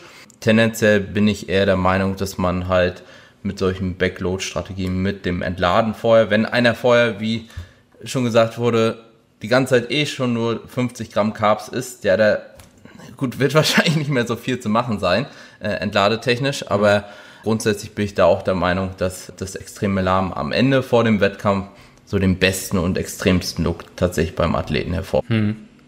Okay. Und wenn wir uns jetzt quasi diese Entladewoche auch anschauen, beziehungsweise diese Tage, wo man sagt, okay, man entlädt, habt ihr da vielleicht ein paar Tipps für den Zuhörer jetzt, der sagt, okay, ich würde das ganz gerne mal ausprobieren, auf was dabei zu achten ist? Also was speziell beinhaltet so eine Phase oder diese paar Tage, damit man sich da auch einfach mal so Grundgedanke machen kann. Also bedeutet das jetzt, ich esse nur noch fünf Tage Fisch oder heißt das so, ich äh, esse irgendwie, keine Ahnung, gar kein Salz mehr und trinke zehn Liter Wasser oder was definiert so eine Entladephase und was geht es da eigentlich prinzipiell? Wer soll anfangen? Ja, Valentin, ja, okay. Valentin startet mal was. Okay, passt. Also bei mir sehen Entladephasen folgendermaßen aus. Früher habe ich es so gemacht, dass meistens drei Tage entladen waren, wenn die Person nicht vorher schon extrem niedrig mit den Kohlenhydraten war. Wenn es um die aktuelle Peaking-Strategie geht, dann sind es meistens vier Tage entladen. Ja. Und ich schaue mir einfach an, wie viel Kohlenhydrate isst die Person vorher, ja, weil da startet jeder irgendwo anders. Manche Personen werden mit 200 Gramm in die Kohlenhydrate, äh, in die Peak Week gehen, andere werden mit 50 Gramm Kohlenhydrate in die Peak Week gehen. Ja. Das heißt, je nachdem muss ich mir eben anschauen, welche Kohlenhydratanzahl ist am wahrscheinlichsten, dass ich damit die Person leer bekomme und einfach die Muskelglykogenspeicher erschöpfe. Das ist mal der erste Punkt. Der zweite Punkt ist, Wasser ändere ich eigentlich fast gar nichts. Ja? Also ich lasse die Person mindestens zwei Wochen vom Wettkampf tracken, wie viel Wasser sie konsumiert und halte diesen Wert dann eigentlich übers Entladen relativ gleich. Und was Protein und Fett betrifft, da gibt es jetzt sehr, sehr viele verschiedene Ansätze, sehr viele verschiedene Philosophien. Protein wird meistens nicht angegriffen, bei mir zumindest, und Fett kann durchaus in die Höhe getrieben werden, damit die Person zumindest ja, keine Verdauungsprobleme bekommt, weil wenn du schon so wenig, so wenig Kohlenhydrate konsumierst, ja, dann musst du schauen, dass das bisschen etwas über Ballaststoffe kommt und der Rest über Fett, damit du nach wie vor keine Verdauungsprobleme hast. Und dann beginnt eben das Laden. Aber das wäre mal eine super, super grobe Übersicht übers Entladen. Salz mhm. halte ich auch relativ moderat. Also genau wie beim Wasser lasse ich circa zwei Wochen vom Wettkampf anfangen zu tracken, was Salzkonsum betrifft, damit es dann keine bösen Überraschungen in der Peak Week gibt. Mhm. Okay. Patrick, irgendwas ergänzen? Ähm, nö, da würde ich eigentlich so mitgehen. Also drei bis vier Tage Entladephase ist halt auch so Standard, ne? Und dann die Ladephase okay. ist halt unterschiedlich von, ich muss die Klasse reisen, ein Tag bis hin zu vier Tagen, vier Tage dann meistens drei plus ein Korrekturtag teilweise manchmal auch nur zwei oder drei Tage laden und dann ne, ist es dann immer ein bisschen unterschiedlich. Ja. Und wenn wir jetzt vom, vom Laden per se sprechen, da gibt es natürlich auch verschiedene Herangehensweisen, wie man dann letztlich anfängt. Also es gibt verschiedene Strategien. Wäre ganz cool, wenn jemand vielleicht mal so für die Zuhörer ein paar Strategien aufzeigen könnte. Oftmals ja, bedeutet Laden eigentlich für viele einfach nur irgendwie Kohlenhydrate essen. Für andere bedeutet es irgendwie alles Ressen, äh, Essen, was hier so rumliegt. Also hat man, glaube ich, auch schon so auf paar Videos gesehen, dass sich da irgendwie die meisten mit Schokolade halt eben dann zustopfen, weil es ist ja Laden und ich habe das Gefühl, dass es halt eben die Form halt extrem sabotiert von einigen. Ähm, ja, aber dann könnte jemand vielleicht mal so die einzelnen Ladestrategien, die es gibt, aufzählen. Also vielleicht der Valentin fängt nochmal an und du kannst noch mal ein bisschen was ergänzen. Und dann natürlich auch als nächstes, für wen sich eine, welche Ladestrategie vielleicht, also man kann ja schon so sagen, okay, es gibt halt so ein kleines Schema, ne? also diese dünnen Athleten oder relativ drahtigen Athleten, sage ich mal, die fahren oftmals auch besser mit einer anderen Strategie, die wie die, die richtig prall sind. Ne? Habt ihr damit schon Erfahrungen gehabt und wenn ja, wie sehen die aus? Also wenn du den letzten Punkt ansprechen willst, der drahtige Athlet verträgt definitiv mehr Ladetage in den meisten Fällen als wie der Athlet, der jetzt super bullig und super massig ist, wobei man sich das schlussendlich auch anschauen kann, wie vorhin angesprochen, was die Refi-Tage hergeben. Ja, weil wenn du hm. siehst, okay, nach zwei Refi-Tagen sieht er genauso flach aus wie vorher, dann kannst du darauf schon mal schließen, dass du in der Peak Week vielleicht drei, vier Tage laden musst mit dem Athleten. Also das ist nicht nur eine Frage der Muskelmasse, sondern auch eine Frage der Verdauung. Weil wenn du jetzt sagst, okay, ich mache einen klassischen Backload, Load, ich entlade vier Tage und lade aggressiv am Freitag vor dem Samstag-Wettkampftag, dann ist es die Frage, okay, angenommen, der Athlet braucht 1500 Gramm Kohlenhydrate, um voll zu werden. Vielleicht kriegt er das runter, aber kommt es auch dann an den richtigen Stellen an. Also es ist nicht nur eine Frage von, bekomme ich das gegessen, sondern wie sieht es mit der Verträglichkeit aus, wie sieht es mit der Verdauung aus. Das sind weiter, weitere Punkte, die man definitiv beim Laden mit beachten muss, unabhängig jetzt davon, ob die Person sehr, sehr viel Muskelmasse hat oder etwas weniger Muskelmasse. Wenn es jetzt um verschiedene Ladestrategien geht, in meinen Augen der wichtigste Punkt ist, dass du Lebensmittel auswählst, von denen du weißt, wie du darauf reagierst. Wenn ich Leute sehe, die jetzt am Ladetag da auf einmal komplett exotische Kohlenhydratquellen konsumieren und oder wenn die Frage kommt, mit was ladest du denn, freust du dich schon aufs Laden. Also Laden, wenn richtig gemacht, in meinen Augen ist meistens eine sehr, sehr langweilige Angelegenheit und für die meisten Leute sehr, sehr viel Arbeit. Äh, bei mir war das Laden so, ich habe zwölf Mahlzeiten gegessen, ich war eigentlich nur noch am Essen und habe einfach nur darauf gewartet, dass ich ja, die nächste Mahlzeit essen kann, ein paar Schritte dazwischen machen und das war's. Und es ist von 5 Uhr morgens bis 10 Uhr abends so gegangen. Und wie gesagt, es ist nicht so, dass man jetzt mit Freunden und Familie laden geht, sondern man sitzt meistens im Hotelzimmer und haut sich, haut sich die Kohlenhydrate rein, trinkt acht bis zehn Liter Wasser und hofft dann, dass am nächsten Tag die Form so dementsprechend ist, wie man es geplant hat. Aber Laden an sich, so wie es viele Leute sich vorstellen, ist eine sehr, sehr monotone, langweilige und eigentlich ja anstrengende Angelegenheit. Okay. ja, das trifft auch auf den Punkt. Also ich habe auch immer so das Gefühl, so Laden ist jetzt eigentlich auch mental schon ziemlich schwer. Also entweder hat man mehr Lust, weil du führst ja auch mehr Kohlenhydrate zu, ne? deinem Gehirn wird irgendwie suggeriert so, ja, ey, komm, gib mir und ich esse jetzt einfach alles, was kommt, so, aber das darfst du ja halt nicht. Also so, ich finde, Laden ist auch, also Teil richtig cool, aber teilweise auch so eine eigene Bestrafung irgendwo, weil eine Diät einfach durchzuführen ist schon manchmal teilweise leichter, muss man schon sagen. So. Ja, gerade wenn man dann überall die Strolche drumrum liegen hat, die halt sich, keine Ahnung, das zehnte Reeses hintereinander schieben, so während du halt eben immer noch bei deinem Reis bist. So. Ja, das kann natürlich schon gefährlich werden. Jetzt hast du eben angesprochen, dass es natürlich auch ja, den Backload gibt, der quasi relativ aggressiv kurz vorm Wettkampf gemacht wird. Und diesen, diese andere Ladephase oder andere Ladestrategie, die man hat, ist natürlich so einmal der Frontload, wo man einfach über mehrere Tage im Voraus dann versucht halt eben Kohlenhydrate zuzuführen. Habt ihr jetzt, hat einer von euch jetzt einen ungefähren Richtwert, was man sagen kann, okay, da kann sich vielleicht ein Athlet, der das noch nie gemacht hat, mal so einpendeln? Also wie viel Gramm pro Kilogramm Magermasse oder Muskelmasse oder wie auch immer, kann ein Athlet denn ungefähr laden und an was sollte er sich vielleicht orientieren? Also es kam eben natürlich immer wieder rein, okay, Refeeds oder vorherige High Days, Diet Breaks, wie auch immer, da kann man natürlich schon ein bisschen gucken, aber oftmals gestaltet man die im Rahmen einer Prep ja auch so, dass man eigentlich auf Erhalt ist. So. Und ganz wenige gehen dann wirklich hin und setzen so einen initialen Refeed, der halt eben deutlich höher ist, wo man dann wirklich erstmal die Speicher füllt. Das wird ja selten praktiziert, sage ich mal. Aber wenn jemand das halt eben nicht gemacht hat, hat er irgendeinen Wert, also der Zuhörer, wo man sich vielleicht mal dran orientieren könnte? Wenn es um die Kohlenhydrate geht? Ja. Also ich würde da zwischen 8 bis 15 Gramm pro Kilogramm Körpergewicht ansetzen. Das ist jetzt eine sehr große Spannweite, aber zumindest, dass die Leute mal ungefähr wissen, wo sie sich orientieren können. Und wie gesagt, jeder wird zu irgendeinem Zeitpunkt einen Refeed unterbekommen können und kann da mit dem einfach herumexperimentieren und sich dann anschauen, was mit dieser genannten Zahl circa dann passiert. Aber das wäre so eine auch wenn es eine relativ große Spannbreite ist, definitiv ein Startpunkt. Ja, also, ja. also. von meiner Warte jetzt her vielleicht nochmal. Also ich rechne immer grundsätzlich zwischen 9 bis 15 Gramm pro Lean Body Mass, ne, Kilogramm. Ich glaube, im Buch von Cliff Wilson steht, glaube ich, was von bis 16, irgendwas pro Kilogramm dann, was dann wahrscheinlich irgendwo ein der Wettkampfform aufs Ähnliche hinauslaufen wird. Mit einem gewissen Superkompensationseffekt könnte man tendenziell vielleicht noch ein bisschen mehr ansetzen, was aber meistens dann für die Athleten, also die meisten gehen ja eher ein bisschen restriktiver ran, ne? Was denn, also um das nicht mhm. voll, vollständig aufzuschöpfen, beziehungsweise übers Limit hinauszugehen. Man kann natürlich, je mehr Erfahrung man gesammelt hat, desto näher kann man sich vielleicht ans obere Ende herantasten, beziehungsweise finde ich dann immer sinnig, um, um mal zu sehen, okay, wie weit kann ich denn tatsächlich gehen? Weil meistens merkt man dann danach, okay, vielleicht bin ich doch noch tendenziell einen Ticken unter dem Radar geschwommen. Was ich immer ein bisschen problematisch finde, ist, wenn viele Athleten das berechnen, dass sie halt auch nicht berücksichtigen, dass sie über den Tagesverlauf ja halt auch noch irgendwas verbrauchen. Ne? Und dementsprechend tendenziell zu wenig ansetzen. Ne? Also wenn ich äh, einen Grundverbrauch habe, ich benötige auch zum Leben, zum Trainieren und sonst was, was ich über die Zeit mache, auch während ich lade, auch Energie. Und das müsste man halt auch mit einkalkulieren, wenn man sagt, okay, ich liege so und so viel Gramm Kohlenhydrate jetzt als Referenz dafür, wie viel ich laden muss. Das geht häufig meines Erachtens einen hm. Ticken unter. Hm. Aber das sind auch so die Werte, die ich eigentlich so im Kopf immer habe. 8 bis 15 Gramm, so das ist auf jeden Fall eine ziemlich gute und solide Spanne. Habt ihr, oder Valentin, gerade an dich die Frage, hast du das Gefühl, dass da zwischen Männern und Frauen ein gewisser Unterschied ist? Also in diesem Bereich?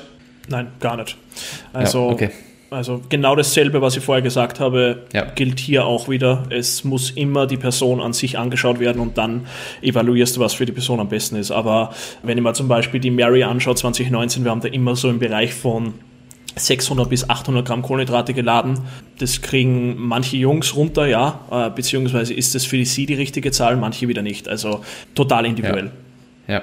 Ja, hat mich schon mal interessiert, weil ich glaube, es gibt auch gar keine so Aussagen nach außen, was so Frauen-Prep angeht. So, ne? Ich habe immer das Gefühl, die sind so komplett auf sich alleine gestellt. Wenn die irgendwo Informationen suchen, man findet einfach nichts. So, ne? Außer du liest halt wirklich, irgendwo findest du durch Glück mal irgendein Paper. So gibt's manchmal, aber echt selten. Also zumindest das, was ich so durchforst habe bisher, ist immer relativ bescheiden aufgestellt. Wenn wir jetzt das Ganze sagen oder wenn wir jetzt sagen, okay, wir haben die, der, der Athlet ist geladen, sollte der in dieser Zeit auch noch trainieren? Würdet ihr sagen, okay, das macht halt eben noch Sinn, dann wenigstens ein bisschen so Pro-Science-mäßig zu schauen, okay, ich gucke, dass die Carbs auch die Richtung finden, sprich, ich trainiere, pump alles ein bisschen durch und ja, guck einfach so, dass ich überall ein bisschen Pump reinbekomme. Und habt ihr das Gefühl, das hat sich in der Vergangenheit bewährt bei euch oder trainiert ihr gar nicht und sagt, okay, wenn ich lade, dann versuche ich, dass alles irgendwo drin bleibt und geht dann so auf den Wettkampf? Also ich würde das definitiv machen, nur muss man sich halt anschauen, wie das Ganze aussieht. Also ein bisschen Pumptraining mit Bändern und leichten Kurzhanteln ist halt was anderes wie echtes Training.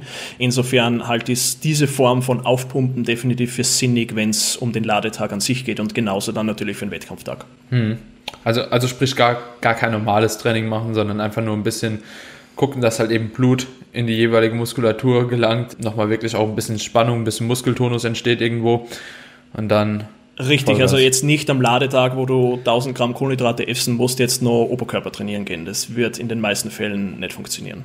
Mhm. Also, ja, Patrick, genau. Also grundsätzlich machen wir das teilweise so, das praktiziere ich dann auch selbst so zum Teil dass wir halt äh, an den Ladetagen morgens tendenziell noch ganz leicht trainieren, aber das ist dann halt wirklich leichtes Training. Ne? Also du willst keinen Reiz setzen oder sonst was, sondern du haust ein paar Reps raus, um Blut in die Muskulatur zu bekommen. Ne? Ansonsten bin ich immer der Auffassung, dass vier bis fünf Mal am Tag zwischen den Mahlzeiten das Posing halt auch vollkommen ausreicht, um diesen Effekt quasi mitzubringen. Ne? Ich fand es aber ganz angenehm. Muss auch sagen, vielen Athleten tut das auch ganz gut und dementsprechend kann man das ruhig machen, aber halt wirklich niedriges Volumen, nur ein bisschen Blut reinpumpen und nicht irgendwie was zum Muskelversagen oder nahen Muskelversagen. Das brauchst du in dem Fall tatsächlich nicht, weil da ist der Drops gelutscht, da willst du jetzt nicht mehr große Reize setzen, sondern du willst eigentlich nur einen kleinen Stimulus dahingehend bewegen, dass äh, es besser eingespeichert wird. Hm. Nimmt ihr die Beine dann raus aus diesem Training? Ist ja auch immer so ein Punkt, dass man sagt, okay, man nimmt halt eben Beine Tag XY vor dem Wettkampf raus oder lasst ihr die dann einfach drin? Ähm, hängt ein bisschen vom Athleten ab. Athleten, die gar keine Probleme mit ihren Beinen haben, also ist bei mir zum Beispiel auch so, Bein, bisschen Beinbeuger, Beinstrecker, ganz leicht, finde ich super. Bei Athleten, die sich nur hinstellen brauchen und die Beine laufen zu, würde ich es halt tendenziell eher rauslassen. Da würde ich es tatsächlich komplett beim Posing belassen. Hm. Valentin, wie sind deine Erfahrungen damit? Ja, sehe genauso. Also wenn es jetzt um das letzte richtige Beintraining geht, ist es in der Regel bei den meisten Leuten zwischen fünf bis acht Tage vom Wettkampf. Und das, was der Patrick Ress gesagt hat, kann ich absolut zustimmen. Ja, ich habe auch teilweise das Gefühl, dass damals, also das ist ja auch so, so eine Geschichte, die auf jeden Fall schon ein paar Tage, ein paar Monate, ein paar Jahre alt ist, dass man Beine halt eben sehr, sehr früh rausstreichen sollte. Da habe ich auch schon Dinger gehört, bis zu zwei Wochen. Oftmals wurde das meiner Meinung nach auch verwechselt einfach mit ja, unzureichender Härte. Habt ihr auch so das Gefühl gehabt, dass das mit ein Grund dafür war? Dass Leute gesagt haben, okay, das, deswegen nehme ich die Beine halt eben frühzeitig raus. Weil ich habe so das Gefühl einfach bei mir und auch bei vielen Athleten, also umso härter die werden, also selbst wenn die auf Pump sind, sind die immer noch relativ hart. So, ne? Und wenn man dann einfach drei Tage die Beine mal nicht trainiert und dieser leichte Muskelkater und dieser Tonus, den man halt eben über zwei, drei Tage noch hat, wenn der dann einmal so gegangen ist und dann werden sie natürlich super hart, ne? Aber das benötigt oftmals, also meiner Erfahrung nach, auch gar nicht wirklich so über eine Woche Zeit, bis überhaupt so diese Konturen halt entstehen. Da da würde da würde ich aber auch vielleicht nochmal dazu sagen, wenn du natürlich eine Beintrainingseinheit noch hast, in der du komplett High Volume jetzt alles wegschmetterst und den Todesmuskelkater dir reinhaust, kann es natürlich sein, dass deine Beine dann erstmal in gewissem Maße dicht sind. Ne? Ich denke mal, daher rührt das halt eher her. Ist in den meisten Fällen halt nicht der Fall. Ich weiß, dass wir früher, ich meine, gut, früher haben wir noch ganz wilde Sachen gemacht. Ne? Also da habe ich auch 14 Tage und Salz hoch und Wasser und so. Also gern 2011 und so. Ne? Hat man zumindest alles mal mitgemacht. Aber ich muss halt auch sagen, bei den meisten Leuten, wie Valentin schon gesagt hat, also fünf bis acht Tage reicht vollkommen aus. Ne? Wenn du jetzt nicht 50 mhm. Sätze für die Quads reinhaust und 50 Sätze für die Hamstrings. Hm. Ja. Ich glaube, bei diesen, um da kurz einzuhaken, ich glaube, bei diesen Empfehlungen, die man oft hört, mit zwei Wochen vom Wettkampf das letzte Beintraining, muss man sehr, sehr aufpassen, aus welcher Ecke das kommt. Kommt es von einem naturalen Bodybuilder oder kommt es von einem ungetesteten Bodybuilder? Also da wirklich immer, immer aufpassen. Gerade im Bodybuilding ist es nach wie vor einer der Gründe, warum sich sehr viele Missverständnisse und Mythen ja, immer wieder finden lassen, wenn Leute da auf die falsche Person hören, die vielleicht gerade jetzt nicht für Natural Bodybuilding spricht. Hm. Ja, das ist ein sehr, sehr wertvoller Punkt auf jeden Fall. Und ich denke, da, ja, man kann es eigentlich nicht oft genug sagen, ne? dass diese zwei Sportarten zwar irgendwo unter einem Dach sind, aber zwei komplett verschiedene Sachen sind. So, muss man einfach so sagen. Wenn wir jetzt das Laden mal abgeschlossen haben, ich denke, da haben wir auf jeden Fall einen guten Überblick verschaffen können.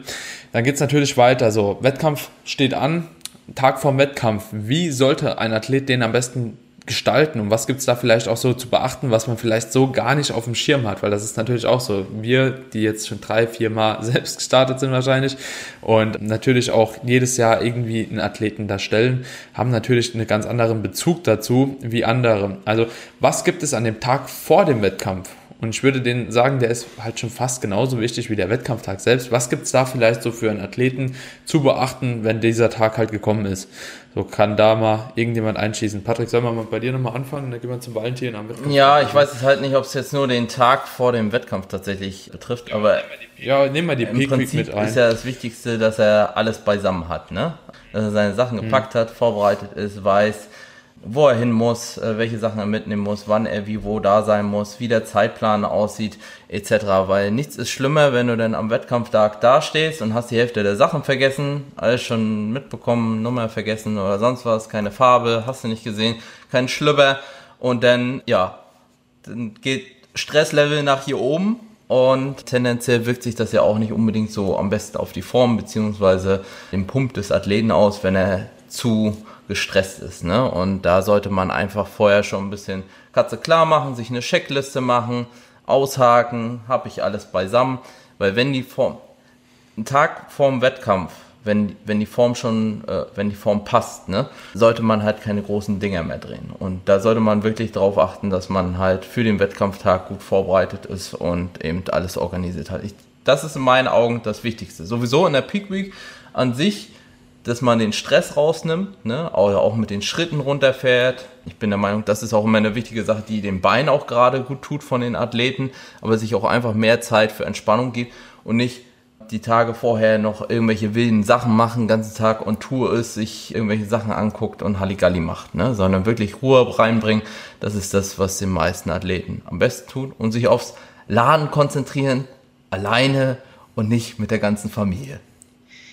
Wie vorher schon gesagt, um das nochmal aufzugreifen. Oh. Oh, Hotel, Hotelzimmer 5 bis 10.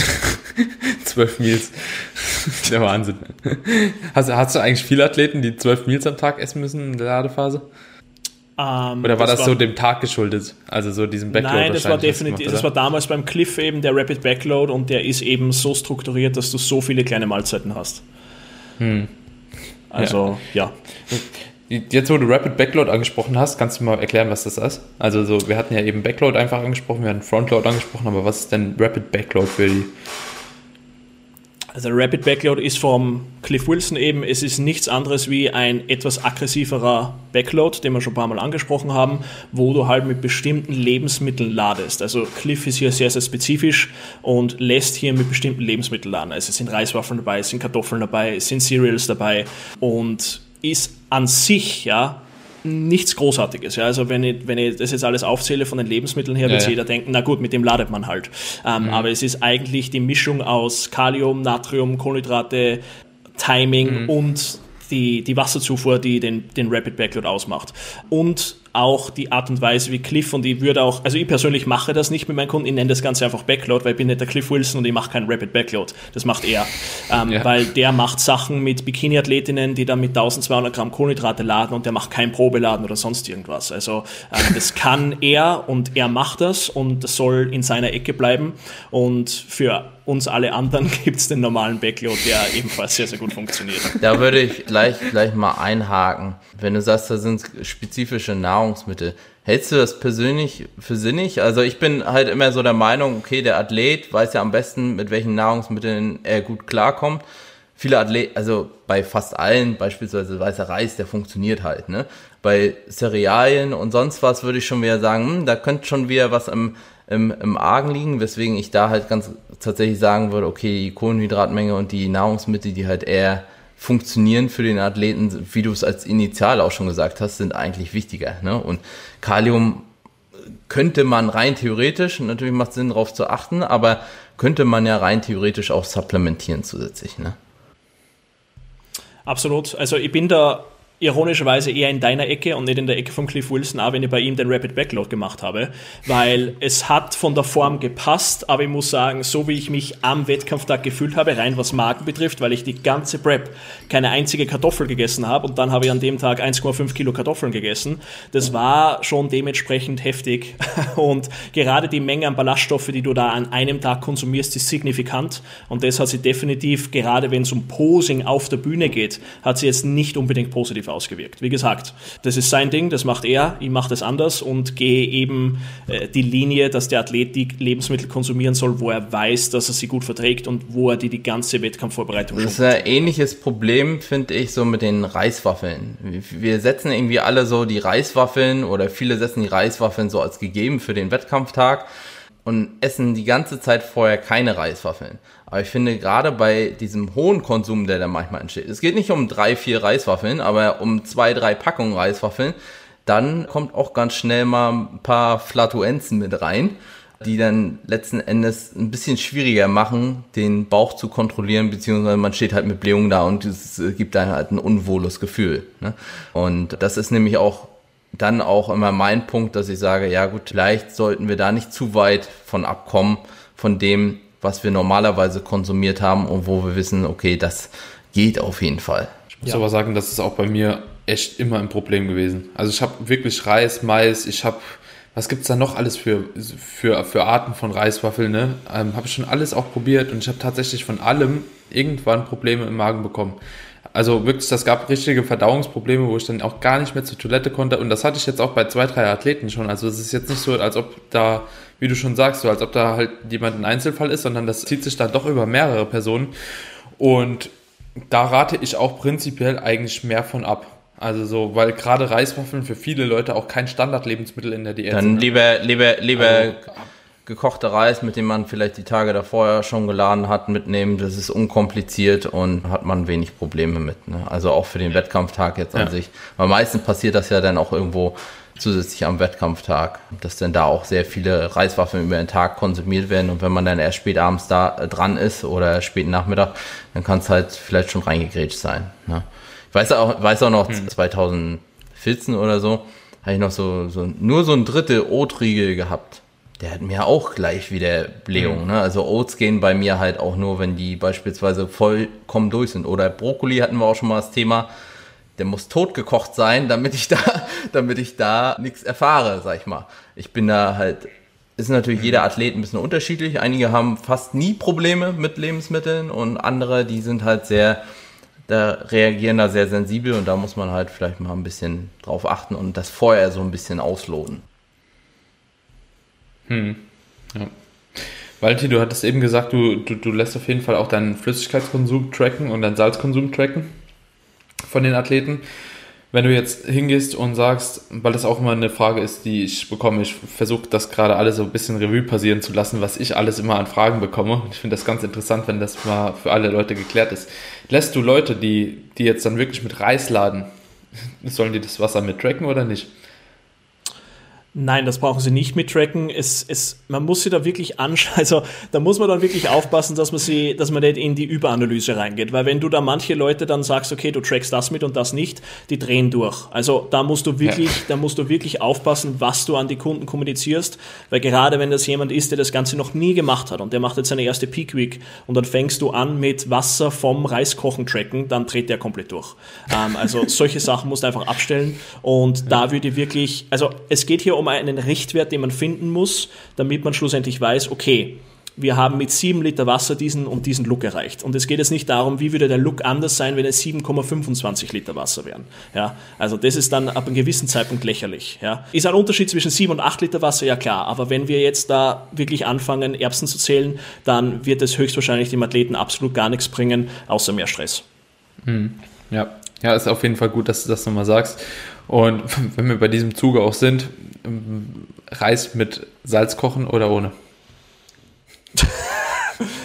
Also generell lasse ich gerne das Salz dann extra abwiegen und die sollen einfach über den ganzen Tag dann das Salz nehmen, was sie abgewogen haben und so salzen, wie sie wollen. Und brauchen das Salz dann nicht beim Reiskochen irgendwie abwiegen oder sonst was. Ja, du lachst, es sind Fragen, die kommen und auch nicht von unerfahrenen Absolut. Athleten. So, Kaugummi mittracken oder nicht? So, ne, am Schluss ja. der Diät. So.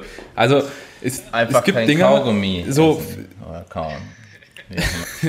ja, also es, es gibt halt Dinge, die, die sind für viele klar, ne, aber gerade auch wenn man so sich Ende, am Ende von einer Diät befindet, ne, und jetzt mal angenommen, es hört hier den Podcast jemand, so gerade so drei Wochen vom Wettkampf, ist so irgendwie die ganze Zeit schon als Mann auf 1400 Kalorien, ist eigentlich halb tot, macht 20.000 Steps am Tag und dann denkt er so, ja, okay, ja, so, ist, soll ich jetzt die Kaugummi doch tracken oder nicht? So, was haben die jetzt gemeint? So, ähm, Deswegen, das lieber nochmal aufgreifen, bevor dann danach, nämlich im Nachgang kriege ich nämlich die DMs. so, und was ist damit? Deswegen will ich es immer so, direkt aufgreifen. So. ja, das ist halt aber wirklich immer das Ding. Ich kriege wirklich sehr, sehr viele Nachrichten, wo dann gesagt wird, einfach Daniel, kannst du das bitte nochmal so genauer erklären, weil ich habe es nicht verstanden. So ist ja auch vollkommen in Ordnung, ne? dafür ist man ja auch da so. Und, ähm, ich versuche das Ganze schon immer so für jeden Zuhörer runterzubrechen. Ist natürlich, wenn man halt in gewissermaßen schon tief in der Thematik drin ist, relativ schwierig, auch selbst zu erkennen, okay, wo ist da Anfang, wo ist da Ende. Ja, aber deswegen wollte ich das einfach nochmal ansprechen. Wenn wir jetzt übergehen auf den Wettkampftag selbst, so, dann hängt das natürlich ja auch ein bisschen davon ab, wann ist der Athlet letzten Endes auf der Bühne, so damit man weiß, okay, wie strukturiere ich den Tag. Jetzt haben wir zwei Szenarien, würde ich einfach mal grundlegend sagen. Wir können das auch auf drei, vier, aber entweder der Athlet startet halt eben früh morgens oder der Athlet startet spät abends. So, was gibt es da jetzt prinzipiell noch zu beachten für den Athleten selbst? Wie kann er sich vielleicht so den Tagesablauf mal vorstellen, wenn es zu dem Wettkampf geht? Also mit hinlegen, mit Laden, mit bisschen durchpumpen, mit leichtem Posing, dann letzten Endes vor der Bühne nochmal pumpen und dann auf die Stage. Einfach mal so dieser letzte initiale Weg quasi von dem Athleten bis auf die Stage. Kann das jemand mal so ein bisschen runterbrechen, was da eigentlich passiert und auf was es da ankommt? Also was ich da als entscheidend sehe, ist einfach, dass man sich anschaut, wie sieht der Wettkampftag aus? Das hast du schon angesprochen. Starte ich zu Mittag, starte ich morgen in der Früh, starte ich am Abend oder wie bei der GmbF zu Mitternacht. Und was kann ich dann, was kann ich dann machen, beziehungsweise wie müssen die paar Stunden davor aussehen? Wenn ich jetzt zum Beispiel einen Athleten früh auf der Bühne habe, dann schaue ich, dass ich sehr, sehr früh dort am Veranstaltungsort bin, damit kein Stress entsteht. Und mhm Dann geht es eigentlich nur noch darum, dass der Athlet noch ein paar Mahlzeiten intus hat, damit wir einfach das, was wir geladen haben, konservieren und der Athlet früh genug zum Aufpumpen anfängt. Das ist einer der Hauptfehler, die ich immer wieder sehe, dass Leute 20 Minuten vor der Bühne anfangen, dass sie da aufpumpen und dann glauben, dass sie irgendwas damit erreichen. Das heißt also wirklich früh genug anfangen aufzupumpen und auch damit rechnen, dass es sich um ein paar Minuten spießen wird. Ja, die Person, die dich da jetzt dann schlussendlich auf die Bühne ruft, wird nicht um Punkt 12 oder um Punkt 10 morgens sagen, okay, du startest jetzt auf die Bühne, sondern es wird sich höchstwahrscheinlich etwas nach hinten verschieben. Insofern ist es besser, schon etwas mehr Zeit zu haben, mehr Zeit einzuplanen und schlussendlich dann einfach bereit zu sein. Vielleicht noch ein Punkt, gerade wenn es um, eine, um einen Wettkampf geht, wo du relativ früh am Tag startest. Die Mahlzeiten, die du vor der Bühne konsumierst, müssen einfach in einem gewissen Volumen sein, damit der Bauch keine Probleme macht. Ja, also das soll jetzt nicht so sein, dass du da jetzt noch groß was reinstopfst oder sonst was, sondern es sind lieber mehrere kleine Mahlzeiten als wie ein, zwei große Mahlzeiten. Und je länger der Tag sich nach hinten zieht, desto mehr Mahlzeiten kommen dann einfach in den Athleten rein, bevor es auf die Bühne geht. Wie viel Zeit, äh, vielleicht noch an der Stelle, nur Interesse halber, wie viel Zeit ja, ja. planst du so fürs Aufpumpen ein? Wie gesagt, Ach, circa eine Stunde, okay, das ging an mir vorbei. Ja. Mhm. Ähm, Valentin, wenn wir jetzt, oder du hast angesprochen, dass der Athlet dann ein paar Mahlzeiten auf jeden Fall vor der Stage noch konsumieren will.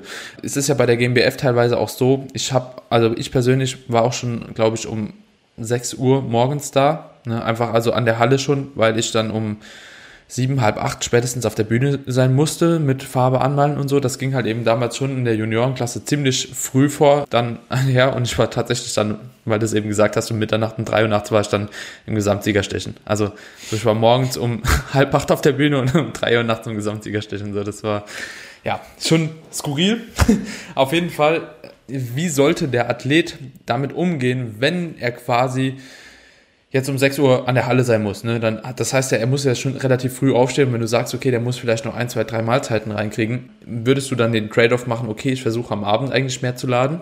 Oder würdest du sagen, also um halt eben letzten Endes auch länger schlafen zu können, um diesen Schlaf halt eben noch irgendwo reinzuholen? Oder würdest du sagen, okay, ich cutte vielleicht lieber abends ein bisschen was weg, guck, dass ich früher schlafen gehe und stehe halt dann um 4 Uhr auf oder keine Ahnung, selbst um halb vier, je nachdem, wie lange Zeit halt eben bis zum Wettkampf ist, um da halt bestmöglich dann morgens auch laden zu können. Das ist wieder so eine Antwort, wo es drauf ankommt. Es kommt drauf an, wie, wie sieht immer. der Athlet am Ende des, wie sieht der Athlet ja. am Ende des Tages aus, nachdem er voll geladen ist und wie sieht der Athlet aus, wenn er ein paar Stunden geschlafen hat. Weil natürlich kann sich das signifikant ändern, wenn der Athlet ein bisschen überladen ist, was in vielen Fällen wünschenswert ist und dann schlaft er sechs, sieben Stunden, dann wird er am nächsten Tag, am Morgen ein bisschen anders und noch schärfer und härter aussehen. Das heißt, da muss ich wirklich unterscheiden, okay, ist das Laden am Vortag so abgelaufen, wie ich es mir vorgestellt habe und wie viel Schlaf bekommt der Athlet tendenziell, weil viele Leute haben sowieso schon Schlafstörungen in der Wettkampfvorbereitung und das zieht sich natürlich dann bis zum Wettkampftag durch. Vielleicht schlaft er etwas besser aufgrund der Kohlenhydratmenge, aber Fakt ist, dass die Person höchstwahrscheinlich jetzt nicht ins Bett geht und zehn Stunden durchschlafen wird. Das heißt, von dem her kann man da beim Schlaf schon ähm, ein bisschen abziehen und einfach achten, dass die Person früh genug am Wettkampfort ist und dann die erste Mahlzeit dort konsumiert. Hm, okay. Ich denke, das ist auch auf jeden Fall ein wichtiger Input noch. Ja. Und, um, um wenn es dann abgeht, weiter, wie kann man sich das dann vorstellen? Wann wird so die Farbe am besten aufgetragen? Ist vielleicht am Tag vorher auch schon, handhabt man da ein bisschen was mit Farbe? Was sind da so eure Erfahrungen? Kommt natürlich dann bestimmt auch auf die Farbe selbst an, ne?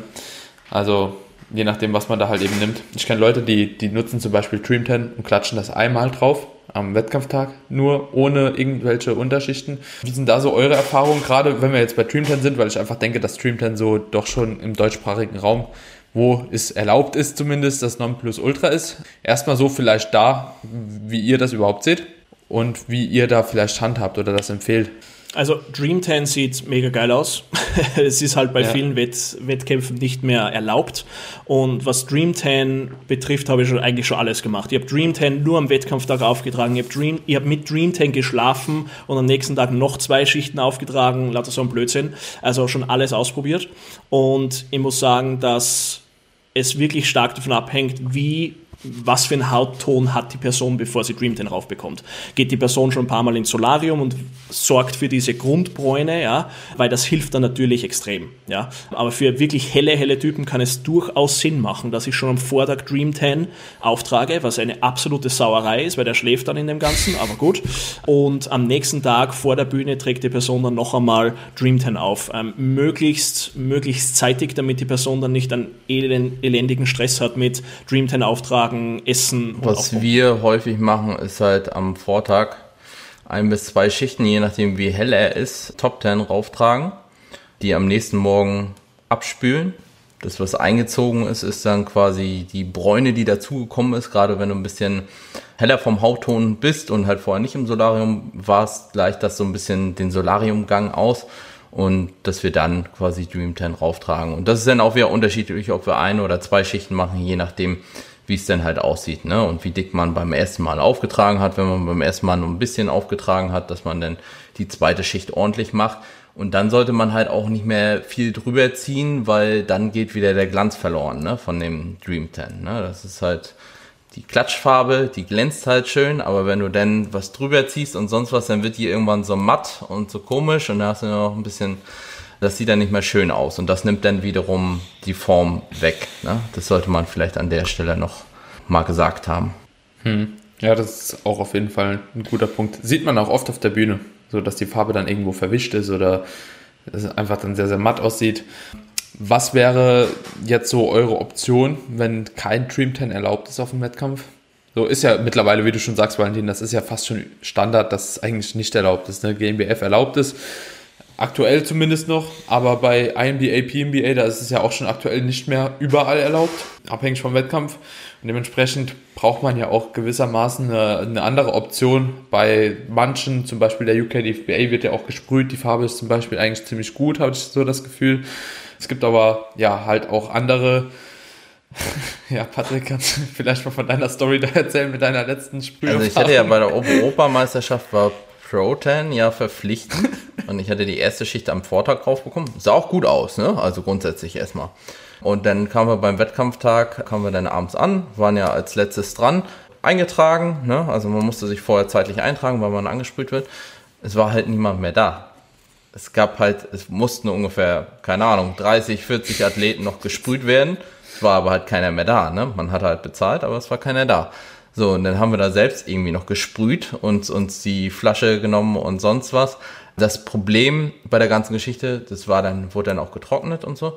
Aber beim ersten Schweißtropfen, und ich bin persönlich jemand, der sehr schnell schwitzt und auch auf der Bühne, ne, ist die halt gelaufen wie Sau, ne? Und dann siehst du halt schnell aus wie so ein geschlachtetes Schwein auf der Bühne, wenn dir das mal richtig runtersuppt und du ordentlich schwitzt, ne? Wenn du das Problem mit dem Schwitzen nicht hast, dann ist es eine gute Farbe wenn du das Problem hast, dann ist es eher ungünstig für dich. Da muss man, glaube ich, auch immer so ein bisschen differenzieren, für wen das am Ende des Tages taugt. Top 10, weiß ich, sind viele von überzeugt. Ich habe da jetzt, gut, beim Olympia muss ich halt beispielsweise sagen, war das Bühnenlicht jetzt auch nicht so repräsentativ für normale Bühnenlichter, so dass man, dass der Look vielleicht anders ausgesehen hätte bei einem richtigen Bühnenlicht. Aber da muss ich sagen, da hatten wir es halt auch noch nicht so ganz gefunden, besonders mit dem Glossy 10. Das war vielleicht ein bisschen zu viel im Gesamten. So. Hm. Ja. Aber ich weiß, Top 10, Top 10 geht halt Valentin, auch. Was ist ja. so deine Farbe der Wahl? Ich glaube, das hat er gerade nicht gehört. Valentin, was war so. Ah, ja. Was wäre so deine Farbe der Wahl, wenn kein Dream 10 erlaubt ist? Hast du da irgendwie so einen Favorit? Es ist schlussendlich davon abhängig, was vor Ort verfügbar ist, weil wenn du jetzt einen Athleten dorthin schickst und der fährt da mit seiner Freundin hin, dann wird die Freundin jetzt nicht mit einem Spray-Tanning-Zelt antanzen. Das heißt, du musst dir anschauen, was dort vor Ort was dort vor Ort vorhanden ist und kannst es dann verwenden. Also es ist dann eigentlich immer eine Frage, okay, was, wie sieht die Infrastruktur vom Wettkampf aus, wie sieht die Organisation aus und was kann ich dann schlussendlich dort für eine Farbe verwenden. Also Spray-Tanning ist wirklich, äh, gibt es qualitativ große, große Unterschiede. Und wenn ich mir zum Beispiel das Tanning, das angesprochen wurde, UKDFB, das A1-Tanning anschaue, das ist ein fantastisches Tanning, da kannst du sogar drin schlafen und du siehst eigentlich keine Striche oder sonst irgendwas drauf. Und am nächsten Tag, am Wettkampftag, bekommst du dann noch die zweite Schicht und das Finish und du kannst auf die Bühne gehen. So läuft es leider bei den wenigsten Wettkämpfen ab, dass das so gut strukturiert ist und wirklich die Farbe so eine hohe Qualität ist. Das heißt, sehr oft ist es so, dass der Athlet dem sozusagen dem Veranstalter überlassen ist und was der dort für eine Farbe anbietet, weil, wie gesagt, man hat einfach diverse Möglichkeiten und wenn jetzt keine Klatschfarbe möglich ist, dann muss man das Spray-Tanning vor Ort verwenden. Das Top, das Top ja, 10 kannst du ja theoretisch selbst auftragen, aber du brauchst halt jemanden, der ein Auge dafür hat. Das ist halt wieder das Problem. Was du meintest, so, dass die Freundin dann vielleicht, wenn sie es gerade noch nicht gemacht hat, ich muss sagen, bei mir zumindestens Ellie hat es ja jetzt schon häufiger gemacht, die hat zumindest ein Auge dafür und sieht das. Aber wenn du da keine Erfahrung hast, dann ist das natürlich ja vielleicht nicht ganz so schön. Jo. Männer, ich glaube, damit können wir es auch abschließen, würde ich sagen. Ist sonst wieder so viel, also ich, ich, ich weiß jetzt schon so, da geht die Aufmerksamkeitsspanne irgendwo plus eine Stunde immer verloren. Dementsprechend würde ich sagen, haben wir das Thema rund um Wettkampf auf jeden Fall aber schon mal grundlegend ziemlich gut beleuchtet, würde ich sagen. Und dass die Leute da bestimmt einiges mitnehmen konnten, weil das safe immer die Fragen sind, die auch vor dem Wettkampf gestellt werden. Also ich weiß nicht, wie oft ich da schon eine DM dazu bekommen habe, ja Daniel, wie soll ich XY machen und äh, kannst mir da nochmal einen Tipp geben, so am besten müsste man sich so eine Direct Message irgendwie so einstellen, aber ich denke, da kann man definitiv auf diese Podcast-Folge nochmal verweisen und das ist natürlich auch sehr, sehr cool, wenn man so eine Folge auch mit ja, den Experten deutschlandweit auf dem Gebiet auf jeden Fall so durchziehen kann. Also Dankeschön, dass ihr auf jeden Fall hier wart für die Folge. Hat mich wirklich sehr gefreut. Und wenn die Leute euch irgendwo finden wollen, Valentin, glaube ich, du hast eine Website, valentintabosi.com, oder? Genau. Ja, und auf Instagram halt genauso Valentin Tabosi soweit genau, ich weiß. Perfekt. Und YouTube hast du auch, aber bist du nicht so aktiv aktuell, auch einfach weil Gym zu und ja, und Lage, generell Kampfbock. ja. ja, ja, kann, kann, kann man nachvollziehen. Ja. Und Patrick, denke ich, wird wahrscheinlich sowieso auch jeder kennen, der mich verfolgt. Nehme ich einfach mal an. Patrick Teutsch auf YouTube, auf Insta und das war's. Liken, auch, abonnieren, teilen. ja, nochmal ja. die Ansprache. Teilt den Podcast, wenn er euch gefallen hat. Haut ihn in eure Insta-Story, so dass der Podcast wachsen kann. Ihr wisst Bescheid. Und ansonsten wünsche ich euch auf jeden Fall einen schönen Abend, Männer. Ich danke euch, dass ihr da wart. Wir hören uns. Immer wieder gerne. Ciao, ciao. Ciao, ciao. Ciao, ciao.